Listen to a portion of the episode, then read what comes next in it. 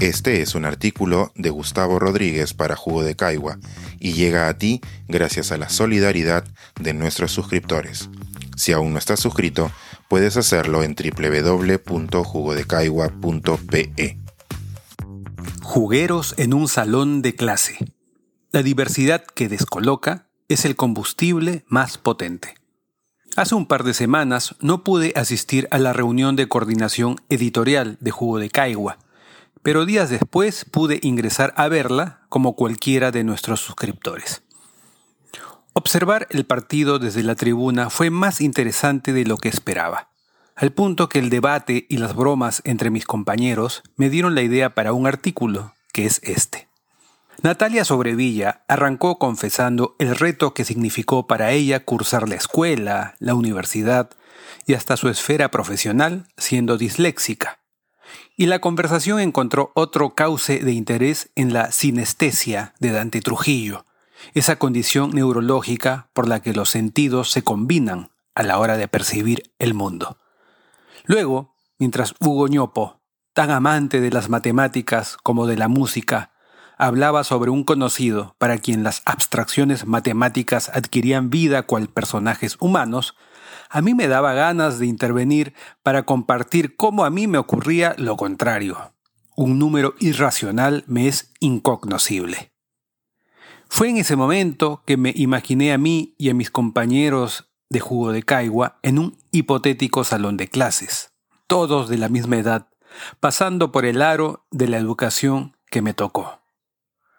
Cuando les compartí en la siguiente reunión de coordinación este momento de ensoñación, las bromas y las risas no demoraron. Nos imaginamos a Natalia, con el cordón de brigadier, ganando todos los debates, a Alberto de Belaúnde siendo su contendor socarrón, a Dante Trujillo pidiéndole prestado a Hugo su cuaderno impecable, y a Hugo negándose a cambio de explicarle con paciencia cada clase perdida a Alejandra Ruiz León, trayéndonos con picardía las últimas novedades, y claro, a Carlos León Moya, nuestro juguero vitalicio, poniéndonos apodos sin dejar de sopesar las relaciones de poder en nuestro colegio imaginado. En efecto, mis compañeros en este portal son muy diferentes entre sí, y son brillantes desde su manera de entender el mundo.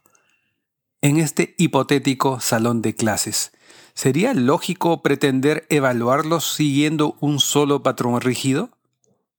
En matemáticas, ¿se podría pasar bajo el mismo tamiz del 1 al 20 a Natalia, quien por la dilexia no podía sumar dígitos abultados, y a Hugo, que soñaba con ecuaciones?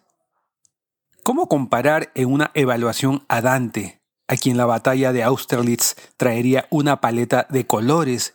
Y quién sabe si de olores, con la misma Natalia, a quien los acontecimientos en el tiempo se le fijan de manera espacial? Un esfuerzo que hace algunos años debimos haber celebrado como logro del Ministerio de Educación fue la consolidación del currículum nacional, el documento marco de la política educativa que contiene los aprendizajes que los estudiantes peruanos deberían lograr es decir, las competencias que se esperan de ellos y sus progresiones a lo largo del tiempo.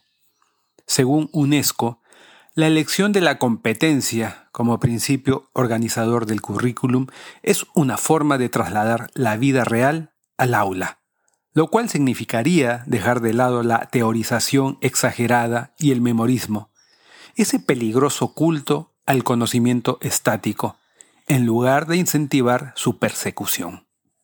Yo lo entiendo como centrarnos en la emoción de la búsqueda en lugar de pretender memorizar el trofeo inanimado.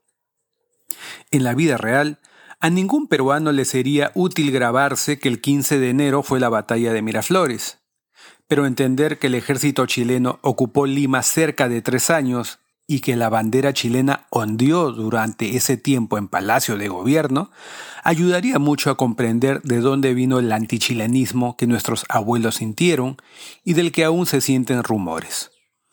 Ser un amante de los bosques y memorizarse el teorema de Pitágoras parece no tener sentido.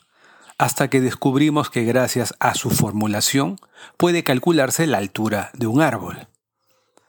Estas reflexiones y momentos ajá, como le gusta decir a Hugo Ñopo, surgen del contraste de diversas experiencias. Si cada salón de clases ya de por sí trae distintas sensibilidades y capacidades neurológicas para percibir el mundo, esto puede entenderse como una gran oportunidad que el mundo real aporta en las aulas para que las maestras y maestros pongan en juego la riqueza de la diversidad en vez de imponer la pobreza de una misma regla. En vez de frustraciones, bienvenidas sean las soluciones inesperadas, los consensos, la empatía, todo eso que los pedagogos llaman aprendizaje cooperativo y que le es tan esquivo a esas esferas que hoy impactan en nuestras vidas. El Poder Ejecutivo, el Parlamento, los gremios, los partidos.